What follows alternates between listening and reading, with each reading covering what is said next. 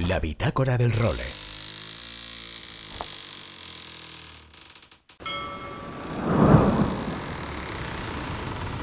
Bienvenidos a bordo del role. Una placentera travesía por los mares del podcast. Zarpamos ya en busca de las mejores historias del mar. A la caña, Nacho Gómez Zarzuela.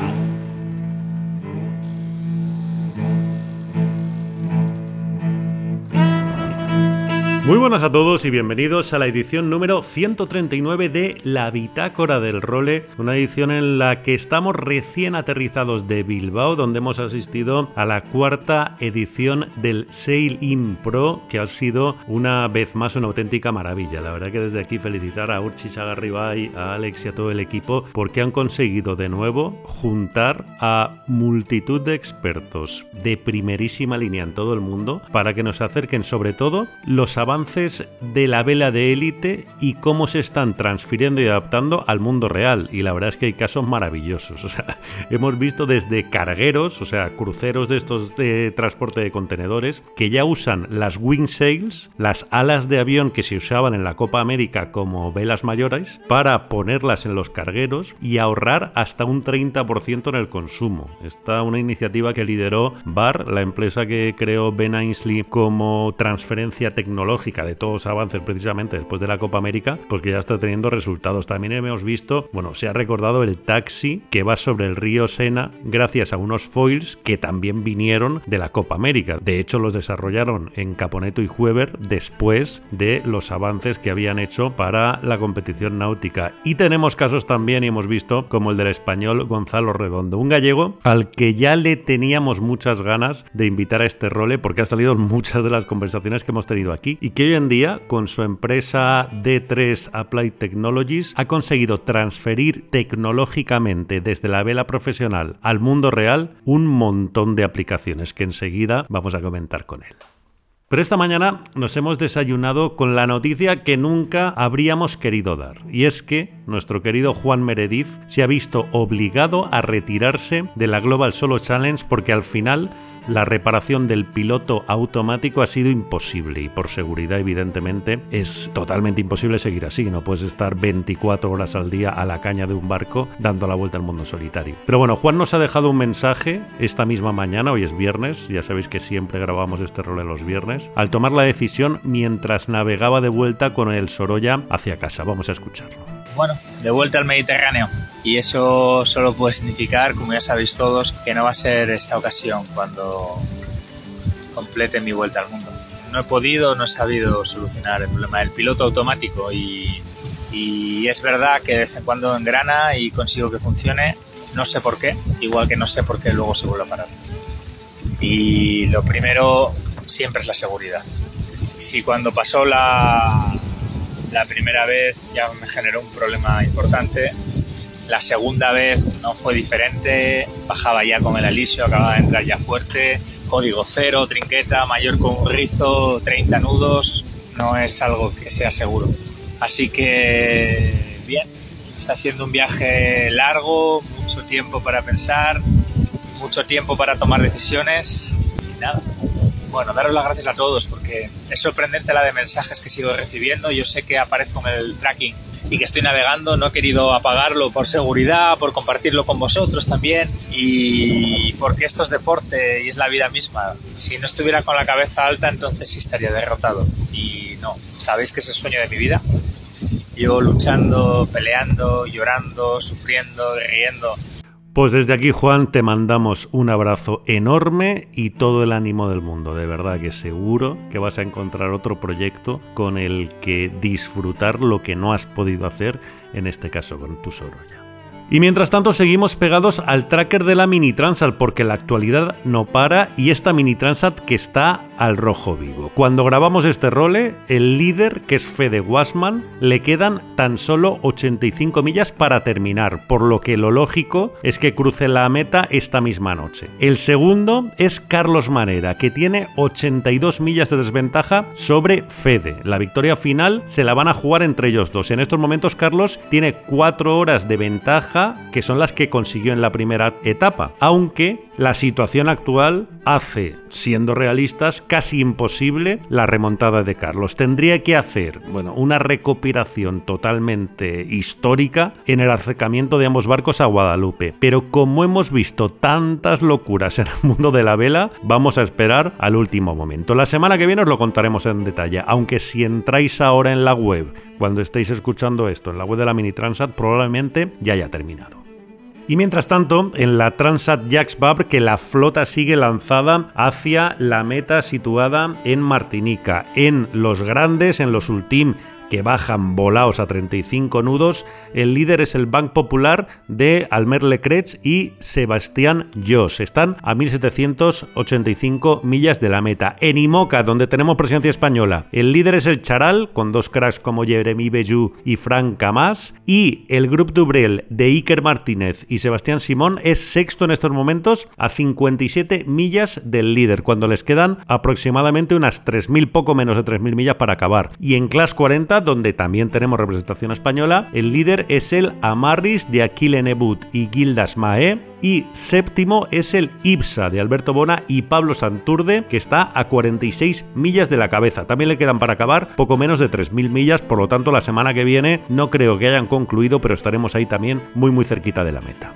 También tenemos actualidad en la vela olímpica porque estamos en pleno europeo de 49er y 49er FX. Al cierre de este role, Tamara Echegoyen y Paula Barceló que van segundas en FX. Mientras tanto, en 49er hemos tenido una agradable sorpresa protagonizada por los hermanos Martín y Jaime Whitner que van octavos y que llegaron a ganar una manga. Mientras tanto, Diego Botín y Flotitel ocupan la decimoquinta posición de este europeo. Las medal race van a ser este próximo lunes.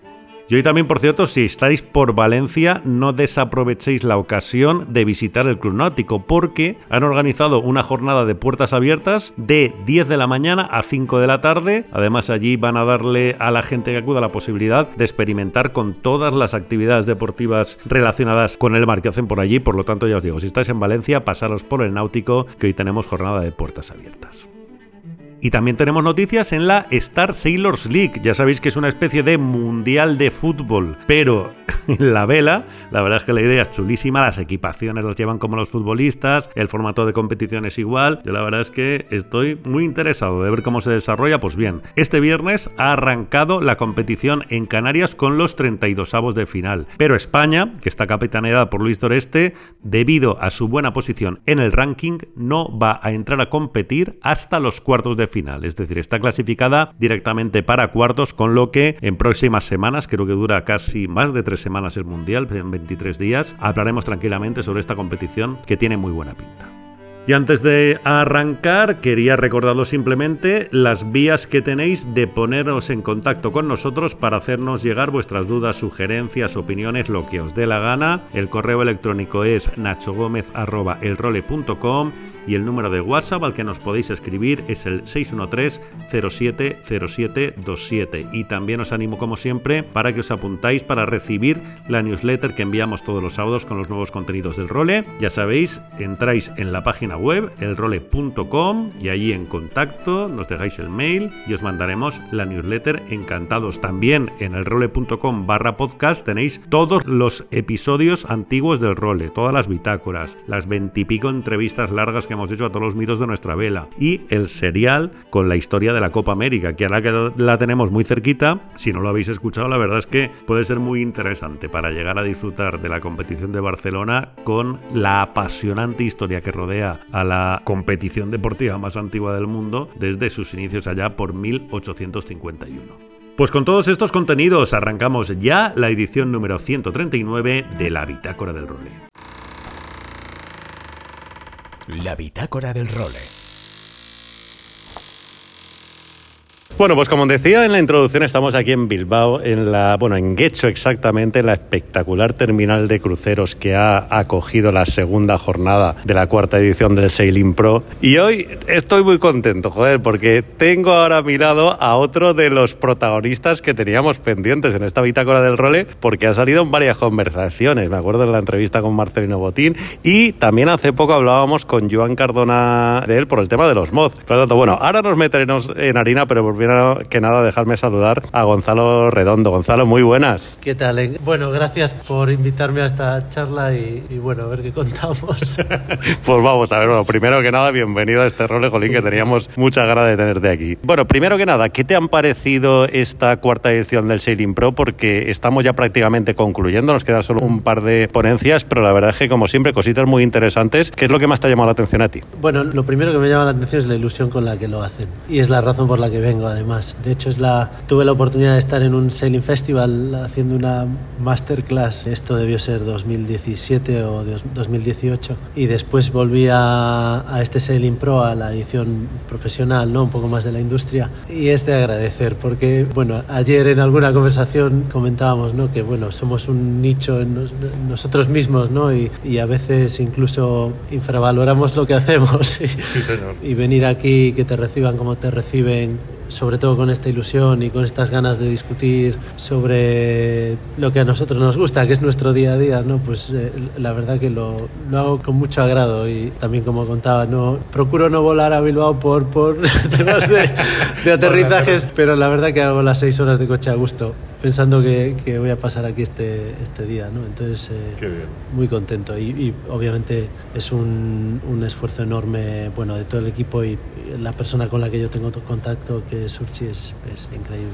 Oye, porque aquí al final, un poco atendiendo a. Tú estabas en una ponencia que ha sido espectacular, con la aplicación de todos los avances que hacéis en la vela de altísimo nivel, un poco como al mundo real, ¿no? Y es quizá un poco lo que más ha marcado todo este, estos dos días. Sí, sí, y es, es curioso porque, claro, cuando me pidió la primera vez, eh, la clase que daba era de diseño de foils, creo, algo así, no recuerdo. En la segunda ocasión tampoco recuerdo de qué, de qué vine a hablar, pero en esta sí que, sí que me voy a acordar porque en realidad la aplicación de la tecnología que tenemos a otros proyectos dentro del mismo sector e incluso a otros sectores es la razón de ser de nuestra oficina. De hecho va en el nombre, es D3 Applied Technologies y no es por casualidad. En realidad cuando arranqué en 2012 buscando un nombre pues me dejé inspirar por lo que en ese momento era, y lo digo sin ningún tipo de vergüenza, lo que era McLaren Applied Technologies. Y bueno, en estos 11 años pues fue derivando en más necesidades, sobre todo mucha riqueza a nivel de conocimiento y, y, estoy muy contento de haber mantenido en el tiempo todas estas herramientas de diseño y procesos y en, en determinado momento pues también exigía que nos pusiésemos a diseñar ¿no?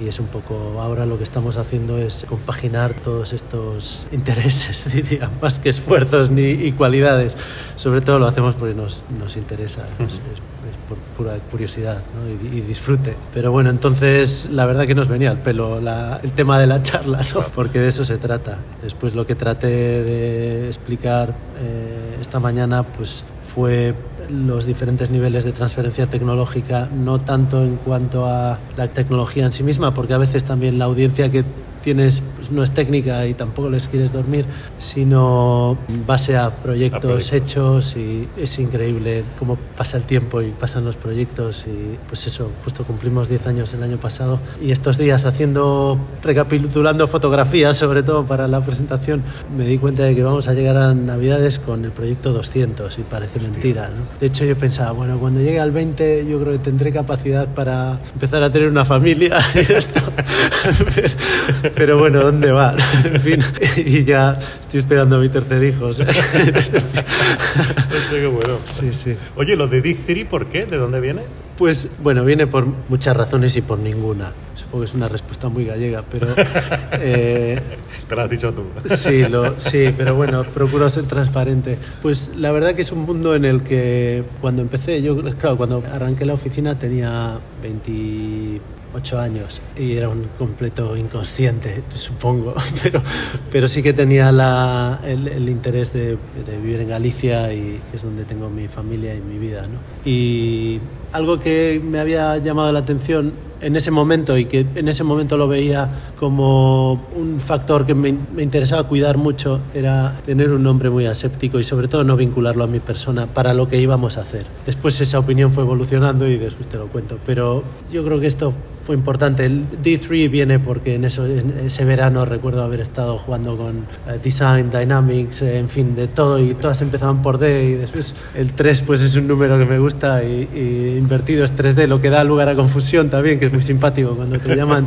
3D y entonces ya nos lo tomamos con, con humor, pero bueno, me parecía fácil de recordar, era muy aséptico, era un nombre en el que el equipo de trabajo no trabajaba para mí, sino que formaba parte de... Y esto era algo que, eh, en lo que quería hacer mucho énfasis. Y así surgió y, en fin, pues así seguimos. Hasta que hace año y medio o dos años hicimos los, bueno, yo creo que a partir de 2015, empezamos en 2012, 2015, empezamos ya a diseñar barcos completos, ¿no? Y quizás el caso del TF, del proyecto de los eh, barcos suizos, ¿no? De los TF-35 que hicimos para, principalmente para el lago de Ginebra, ¿no? me hizo abrir los ojos sobre el enfoque de la parte de diseño. Es decir, D3 es toda la parte tecnológica, Sí.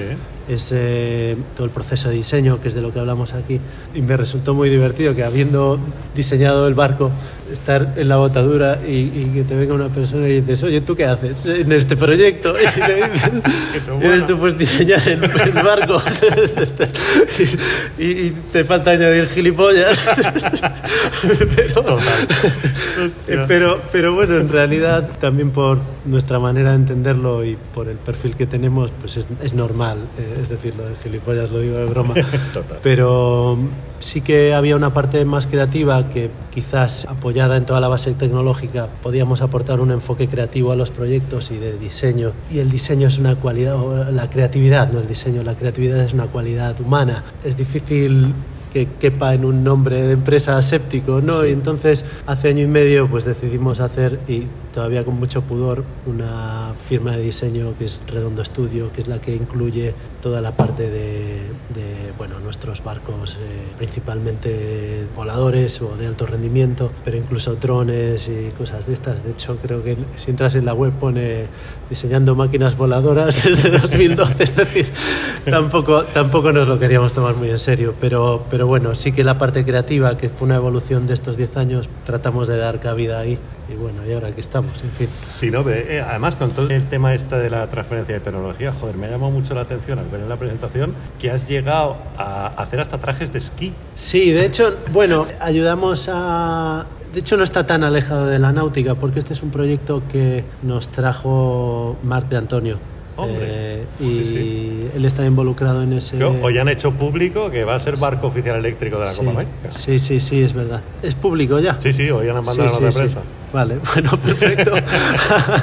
y bueno, después de hacer unos trabajos nos- en el tema náutico, nos preguntó si podíamos ayudar ahí y dijimos, bueno, pues lo, vamos, a, vamos a intentarlo. Y hicimos esto, yo creo que ya fue hace tiempo. Pero bueno, para hoy, que trataba de la transferencia tecnológica y de otros sectores, pues tuve que tirar de fondo de armario y de proyectos eh, atípicos, ¿no? Y, ese era uno, las casas flotantes o cualquier cosa, ¿no? Pero yo creo el, el único, la única motivación y el único condicionante que ponemos a la hora de, de trabajar en un proyecto es que podamos que creamos nosotros que podemos ayudar y bueno pues eso da pie a estos experimentos Bueno, y de hecho, hoy uno de los proyectos que más tiempo te ocupa es hoy uno de los también que imagino será uno de los más bonitos de tu carrera, como es estar en Alingui Red Bull, ¿no? sí sí la, la verdad que bueno aparte del equipo suizo lo- los conocí en, haciendo el proyecto de los TF35 Ujú. Tengo una relación excelente con, con antiguos miembros del equipo Alingui y cuando surgió la oportunidad no la pudimos rechazar y además no solo no la pudimos rechazar sino que nos encantó venir. ¿no? He de decir que me dio pena dejar American Magic porque le tengo muy buen mucho aprecio a Terry Pero bueno, en fin, eh, a veces hay que tomar decisiones y era un equipo europeo, iba a ser más fácil el gestionar que sigo en Galicia y trato de moverme, no poco, pero bueno, me gusta tener mi rutina y mi vida allí, ¿no? Y, y es una prioridad. Alingui nos lo permitió y Alingui Red Bull Racing, perdón, porque el equipo es Sí, Alingui sí. Red Bull Racing. Y yo la verdad que solo puedo estar agradecido. Entonces, bueno, espero que no lo escuche mucha gente para que no nos vayan a quitar ese caramelo. Pero, pero bueno, no, estoy muy contento trabajando con ellos y refuerzan el proyecto de empresa que tenemos, porque al final, pues de las 10 personas que somos, hay 5 dedicadas total o parcialmente al equipo y cinco o seis. Y bueno, es, es muy interesante, nos ayuda mucho a empujar. Y comparto equipo con colegas, con socios, con, bueno, Josef Osan acaba de hacer una presentación sobre simulación eh, o el simulador en sí. Y bueno, y, y como ya sabes que que sé que estuvo contigo, pues me gusta mucho compartir tiempo y espacio, ideas y cosas con Marcelino, con Adolfo, con todo el equipo que ya conocía y, y en donde además hay mucho español. Claro. Oye, ¿y de dónde te viene a ti el gusanillo por todo el tema de los barcos que luego ha derivado? Ayer hablábamos incluso Sí. que tú justo sería por la época en la que decidiste montártelo por tu cuenta, ya estabas en la Volvo con veintipico años, con Juan Kai, con Xavi. Sí. ¿De dónde? Mira, eh, estás nombrándolos y a mí son los- o sea, la sensación que tengo es de agradecimiento a todos los que, los que me ayudaron. Mi padre es de Lugo, del mar no tiene ni pajolera idea. Mi madre sí que es de una ciudad costera, pero, pero tampoco, yo creo, por la razón que sea, siempre me generó interés. No, no fui un regatista, aunque sí que hice alguna regata ya de adulto, ¿no? Sí.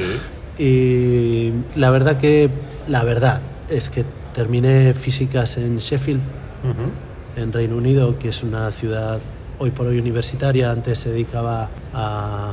Bueno, creo que lo describe muy bien en la película de Full Monty. Sí, Así sí, que- sí, sí, y la verdad, me apetecía quedarme en Reino Unido otro año, no por el país, sino por formación. Y tuve la oportunidad de entrar en el máster de Southampton. Hostia. Y. Southampton, para quien no lo sepa, que lo sabéis casi todos, es la universidad de referencia en Sí. ingeniería naval. Y además era un máster que era habilitante y bueno, lo que me contaron es que en 12 meses me podían hacer ingeniero naval y te dije, bueno, pues esto está bastante bien. Joder. Y entonces hice eso en diseño de yates y bueno, aunque en casa la recepción fue, este, se nos está volviendo loco el niño, ¿no? Y además en el, durante el, el máster incluso, que, además es curioso que estudies un máster de diseño de yates y a la vez te estén diciendo, pero bueno, tú vete pensando en aerogeneradores y cosas de estas porque a esto no se dedica mucha gente. Pero fue muy divertido el reto, ¿no? Y después estuve en Holanda una temporada haciendo megayates. Cosas, bueno, que hoy considero muy aburridas, y, pero bueno, en algún sitio hay que empezar y estábamos en un momento complicado, esta era 2008, en fin. Joder. Y estuve allí un año y en determinado momento, a través de Rodrigo Azcueta, que trabajaba en ese momento con Juan, pues me ofreció una oportunidad de ir a Valencia y estuve allí tres años y medio. Y cuando el equipo se fue a San Francisco, yo me acababa de casar y, y tengo mucha, mucho apego a mi tierra y no, no, no fui capaz de irme. Y, de- y dije, bueno, pues la única forma de vivir en Galicia va a ser montándome una oficina. Y te decía antes de agradecimiento, pues agradezco muchísimo a, a Íñigo Toledo, que fue nuestro primer cliente. Y después ya, bueno, pues fuimos enganchando uno detrás de otro. ¿Qué proyecto te encargó, Íñigo? Pues con Íñigo trabajamos en... Bueno, acabamos de hacer un, un trabajo juntos, tenemos muy buena relación y Íñigo en ese momento me pidió hacer un estudio de cascos de un barco de muy alta velocidad. Probablemente una, sería un- una evolución de lo que fue el Fortuna en el que él estuvo involucrado. ¿no? Yo creo que ese barco hacía 70 nudos o algo así. Entonces, bueno, hicimos unos estudios y obviamente pues lo agradezco muchísimo porque, porque es lo que me dio pie a después eh, coger un poquito de aire y seguir, ¿no? Y, en fin, después ya es, o sea, nos dedicamos a los, bueno, todo nace de la fluidodinámica, ¿no? Después de- del análisis de, de fluidodinámica, los programas de predicción de velocidad, etcétera, el simulador ahora, pero hablando de fluidodinámica y de 2012 fue empezar y después seguir la corriente. Y nos fue llevando y en, y en 2017, finales de 2017 yo creo que empezamos con, de nuevo con American Magic, es decir, que perdimos un ciclo de Copa América, que la verdad que cuando empecé pensé que no la iba a volver a hacer y estaba en paz conmigo mismo, y- pero, pero bueno, se disfruta. Entonces, no tengo un origen del mar, pero, pero es un tema que, bueno, pues eh, por curiosidad lo convertí en profesión. ¿no? Sí, sí, sí. Y el dato del superordenador. Yo me acuerdo de la primera entrevista que le hice a Juan K, que sería 2006 o 2007, Sí. que ya tenía en la oficina de Valencia, en el que en ese momento era el segundo ordenador más potente de España. Sí, Solo sí, para sí. el cálculo de. Tú Pues- ya tienes, he contado que tienes dos superordenadores. Sí, en tenemos dos por, porque, por cuestiones de seguridad y de redundancia. Pues son máquinas muy complejas, de- eh, enormes y, y no podemos no podemos quedarnos sin ellas ni un ratito. Entonces están siempre calculando y haciendo cosas. ¿no? Entonces desde hace unos años de- decimos de- dividirlo y también es de agradecer todos los recursos que nos dan los diferentes clientes y Copa América para, para poder mantener todo ese tinglado. porque las final- inversiones muy cortas. ¿no? Claro, claro. Pero, pero bueno, por otro lado, es, yo lo veo positivo en cuanto a que es, es algo que nos habilita a diseñar mejor y a aumentar el nivel de certidumbre. Y tampoco te voy a decir que no es una barrera de entrada para el que lo quiera hacer. Entonces, Claro. eh, pues bueno, es parte del modelo de negocio, que al final también es, eh, podemos llamarle modelo de negocio o medio de vida, son sinónimos. ¿no? Correcto. Pero bueno. También contabas esta mañana que, bueno, desde lo de la Linky que comentábamos antes, lo del Moz que comentábamos al principio, que hablábamos el otro día con Joar Cadora, que incluso le has echado una mano a Jordi Chamar con la Orza del 470 para los juegos. Sí, le hicimos la de Tokio a Jordi y a Nico, que si me están escuchando o si me escuchan, me gustaría que se llevasen mejor. Eh, y les echamos una mano en la de Tokio y bueno, pues tuvieron un resultado bueno porque son muy buenos regatistas. La Orza, pues si quieren pensar que les ayudo, pues yo me alegro mucho, pero no, obviamente supongo que algo habrá ayudado, pero son, son es el poquito más que a veces hace falta, ¿no? Pero el todo lo ponen ellos. Y bueno, en, en general a, a todos tratamos de, a- como te comentaba ayer, a Tamara además de tenerle muchísimo cariño, pues me gusta ayudarle cuando puedo. Muchas veces no puedo. Disculpa, Tamara. Y, y también en, en el pasado a Diego y a Yago, en fin, eh, son, son amigos, o sea que se trata de ayudarles. Oye, de cara al futuro, ¿el negocio lo ves en la transferencia de tecnología al sector normal? Porque eso al final, también la conclusión a la que he llegado después de escucharos a todos los expertos estos días, es que es- sigue siendo un tema de futuro. O sea, proyectos reales que surjan hoy en día con todas las innovaciones que estáis haciendo, sigue habiendo poquitos. O sea, supongo que a nivel de ingresos, lo que sigue siendo gordo es la vela de competición, aunque lo otro pueda ser una proyección. No, yo creo que hoy por hoy, digamos, si separamos vela de competición, digamos de élite, y proyectos comerciales barra militares, ¿no? Yo creo que estamos en un 50-50. Ah, sí. Y debería ser suficiente para mantener la actividad de la forma y al nivel que, que llevamos, cualquiera de los dos, ¿no? Ese era un poco el reto inicial y, y el responder a, a- a la cuestión que tenía era que de, de si el mantener estas herramientas y este proceso de diseño en el tiempo podía ser un medio de vida, ¿no? por no repetir modelo de negocio. En- Entonces yo creo que hoy por hoy bueno, creo no, vamos, estoy seguro porque además son números y es algo objetivo.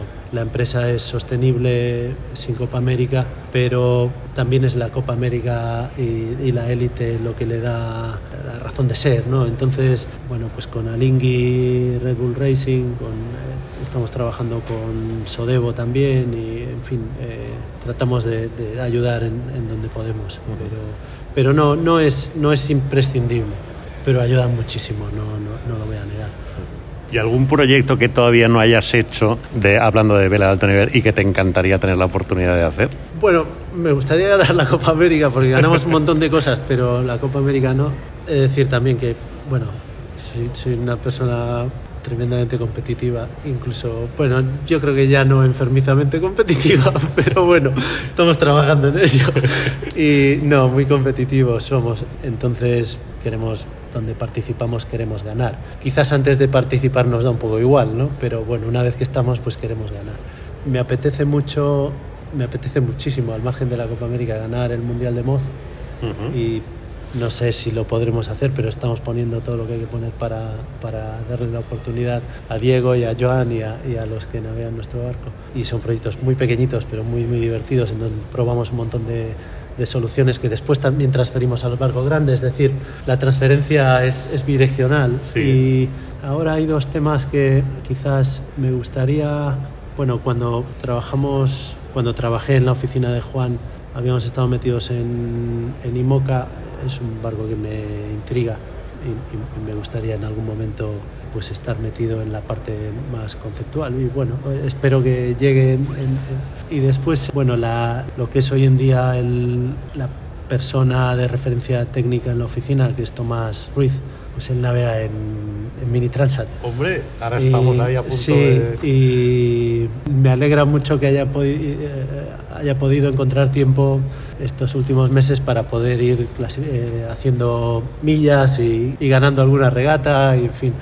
Entonces, sé que es, es- es un proyecto quizás muy humilde, ¿no? pero me gustaría hacer con Tomás un mini en condiciones para que lo pueda navegar él, porque es puramente por el placer de, de- de hacerlo. ¿no? Qué bueno. No, entonces, quizás esos dos son los dos que me vienen a la cabeza ahora, porque echamos de menos.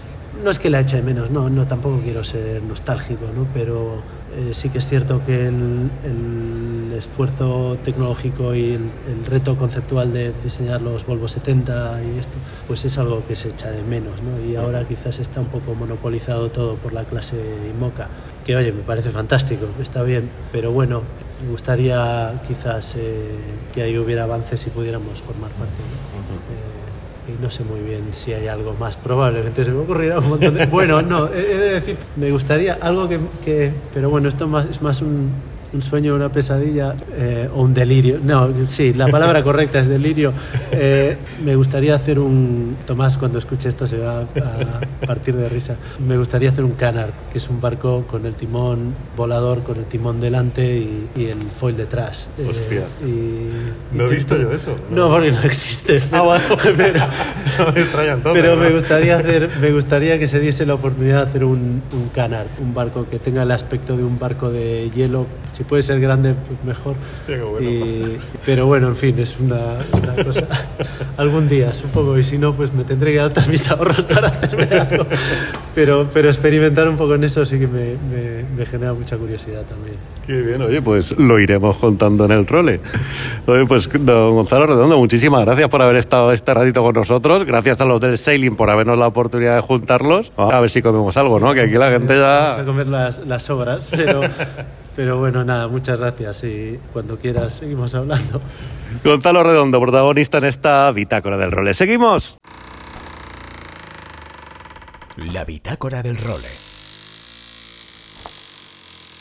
Aloha Nacho y amigos de El Role, aquí estamos una semanita más, semanita posponientes, posborrascas y ya entrando otras borrascas, otros frentes atlánticos que a ver si nos traen vientecito a todos y podemos navegar. Semana pasada, cosas del windsurf, eh, la verdad es que es una cosa que te puedes encontrar, sesión buena el viernes por la tarde, sábado había parte por todos los lados, se navegó muy bien aquí en la costa de, Valencia, en la parte de, de Vinaró, de Burriana o incluso de Valencia. Nosotros en la parte de Enia no tuvimos suerte, nos movimos a Moraira y pinchazo monumental. Muchas veces pasa, que de eso da para hacer un, podcast entero del tema de los pinchazos. Y domingo otra vez entró el poniente, navegadita buena, tres horitas y, y cosa importante, yo me dejé los palos en casa y me tocó volver. Importante revisar que lo llevéis todo, ¿vale chicos? Muy, muy importante. Ya de lo que nos trae aquí a hablaros es de la actualidad windsurfera. Acabó la Aloha Classic, Aloha Classic súper descafeinada a nivel media. No hemos podido ver nada en live streaming. Horripilante. La verdad es que no tengo palabras para decir como un evento así. No hemos tenido un, un seguimiento mejor. Y al final no tenemos ni imágenes ni, ni vídeo. Puedes buscar, coger algún highlight, coger alguna pequeña cosa, pero no nos íbamos entrando en las regatas. Era como que alguien te estuviera radiando un partido de fútbol, pero no tiene sentido en una final de Copa del Mundo tener esto y tener esa, esa opacidad que no sabes cómo van los resultados ni, ni, cómo va nada estar contando los, los números y, y, al final no se completó la doble, con lo que nos quedamos con los resultados de la eliminatoria siempre. Antoine Martin primero, Berrodinger segundo y Marcilio Brown tercero. Y eso, a medida que iban pasando eliminatorias y cayeron tanto Marc como Ricardo Campelo, nos dejó el campeonato del mundo con Marcilio Brown campeón del mundo, Ricardo Campello segundo, muy muy juntitos todos, Antoine Martin que ganó la Loja Classic tercero del mundo y nuestro Marc Paré cuarto del mundo, que es un resultado muy bueno, no lo olvidemos, muy bueno porque este año las pruebas no han sido las que más le merecían la pena a Marc, contar que en, tanto en Japón como en Shield no han habido condiciones y no se ha podido puntuar, pero hemos tenido una prueba en Fiji y una prueba en, en Maui, que no son las condiciones perfectas para Marc, pero aún así Marc cuarto del mundo está muy muy bien. ¿Qué más nos encontramos de actualidad? Estamos a un pelo de empezar la prueba de, de Japón, donde tenemos a, a, Rafa y a Davide como jueces de regata, se ya a Japón para aclimatarse un poco al jet lag, y la que sí que tiene ahí algo importante es Blanca Labau, líder del campeonato del mundo de slalom femenino y tiene que pelearlo duro para traernos ese slalom world champion a Tarifa y desde aquí le mandamos todo nuestro apoyo. Y más agua plana, Luderitz ya está pumpeando, ya tenemos también la prueba de velocidad más importante del año. Antoine Albo ya está haciendo los primeros runs, calentamientos aún con la GoPro en el palo y muy muy pegados, ahí se ve muy bien lo que van al límite del canal. Buscarlo en sus redes sociales o en YouTube porque van muy muy pegados al canal. Ya ha marcado 47,60 nudos de media en este run y un pico de más de 49 nudos. O sea, están yendo muy muy rápidos. Entonces nada Nacho, esperamos poder seguir navegando ya con estos temporales y ya con agua fresquita. Un abrazote a todos y nos vemos por los mares. Chao chao. Y con el gran Luis Faguas, como siempre, nos marchamos. Regresaremos la semana que viene con una nueva edición de esta Bitácora del Rol. Hasta entonces, sed muy felices y navegad todo lo que podáis. Adiós.